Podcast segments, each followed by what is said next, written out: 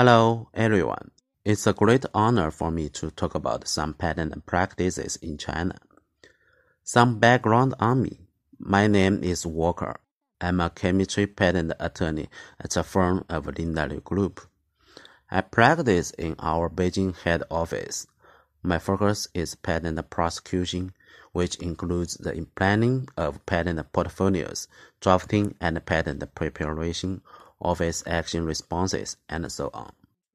Also, I do a bit of evaluation and litigation. I have been working in our Linda Liu Group for seven years since 2013.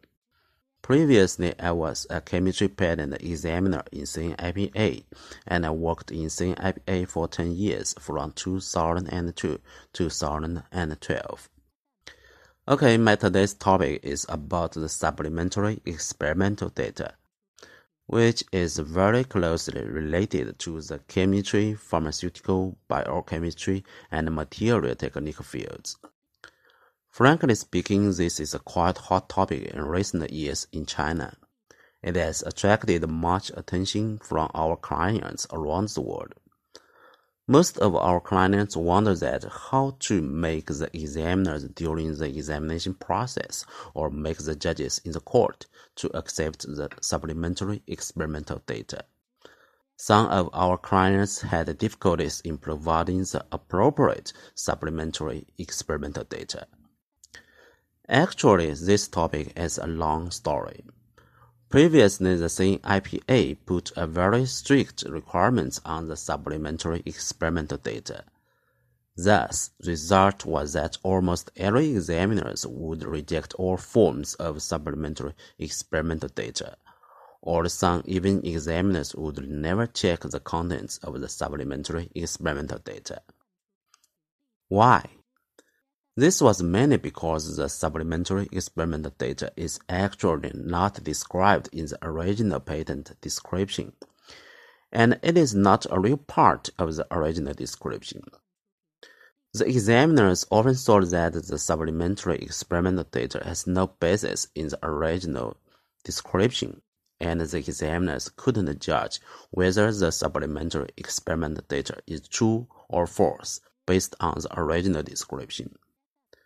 This was the main reason why most examiners hardly accepted any supplementary experimental data in the past. And every year, many patent applicants suggested the CNIPA to relax the requirements on the supplementary experimental data. On April the 1st, 2017, the newly revised Chinese patent examination guideline was put into practice. It specifies that the examiners should consider the supplementary experimental data rather than hardly consider this data just like in the past. So, compared to the past, things become different and things have changed. But it's still hard to conclude that the examiners will inevitably approve the novelty, inventiveness, or sufficiency of disclosure by checking the supplementary experimental data. In other words, although the examiners would check the contents of the supplementary experimental data, it doesn't mean that the examiners would inevitably accept the data. You may naturally ask why. This is because actually there is still a pretty important precondition for the supplementary experimental data in Chinese patent examination guideline. The guideline specifies that the technical effects which are reflected by the supplementary experiment data should be obtained from the original description by the person skilled in the art. Frankly speaking, this precondition is kind of vague because it's often hard to judge whether we can obtain the technical effects reflected by the supplementary experiment data from the original description. In other words, for the patent applicants, a good news is that examiners will consider the supplementary experimental data.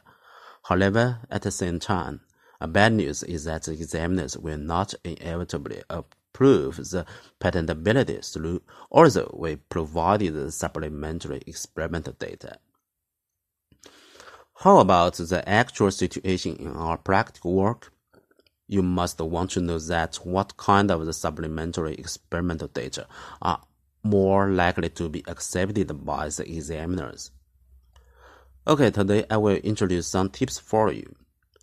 From our experiences, there are two forms of the supplementary experiment data which are often more likely to be accepted by the examiners.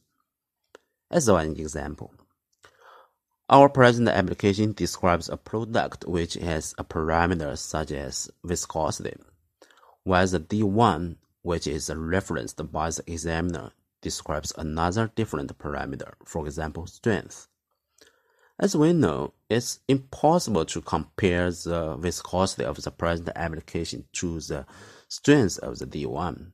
When the examiner saw that the present application is not novel or has no inventiveness of the D1, what should we do? What's the effective supplementary experiment, experimental data we can provide? Okay, we have two good options. One option is that we can repeat the whole process of the example of D1, for example, the example 1, and using the same measuring method as in the present application to measure the parameter which is the same as the present application. Then we can compare the parameter in the present application to the newly made one of the example of D1. So we can conclude that whether the present application is novel or has inventiveness of the D1. In the present case, we can measure the viscosity of the example of D1 and then compare the, the viscosity value of the present application to that of the example of D1. Another option is that we can repeat the example of the present application using the same measuring method as that of D1 to measure the parameter, which is the same as D1. In the present case, we can measure the strength of the example of the present application and compare it to that of D1. The above two forms of supplementary experimental data have been widely recognized by the examiners However, it doesn't mean that other forms of the supplementary experimental data cannot be accepted by the examiners. On the contrary, other forms of the supplementary experimental data are still likely to be accepted.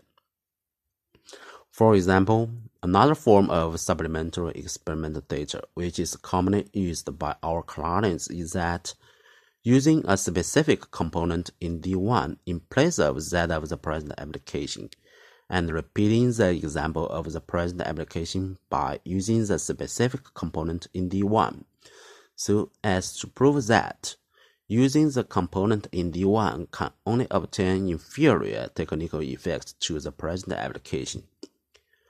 In our experience, many of these forms of the supplementary experimental data have been accepted by the examiners, and thus many patents have been granted.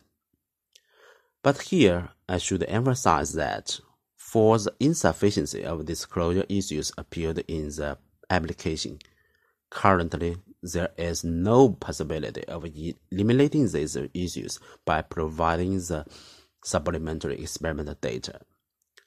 This is because the CNIPA and the Chinese courts are still very strict on the requirement of sufficiency of disclosure. Many judicial cases in China have already demonstrated that the insufficiency of disclosure issues can be overcome by the supplementary experimental data. This is because the supplementary experimental data is inevitably not described in the original description, and it has no basis in the original description. So, it can't solve the intrins intrinsic defects of the original description. In summary, Chinese examiners are increasingly accepting the supplementary experiment data, and we can provide this data as much as possible. It can influence the examiner's opinions towards our application, and it contributes to the grounding of the application. Now, China and the US have signed an economic and trade agreement, and we noticed that the agreement requires that China should allow the pharmaceutical patent applicants to provide the supplementary experimental data. so as to satisfy the requirements of patentability, including the requirements on the inventiveness and sufficiency of disclosure. So, in the near future, the patent practice about the supplementary experimental data in China will probably change in some extent. We also look forward to the new change. If we have any new information, we will share you them. Okay, thank you for listening today and see you next time. Bye.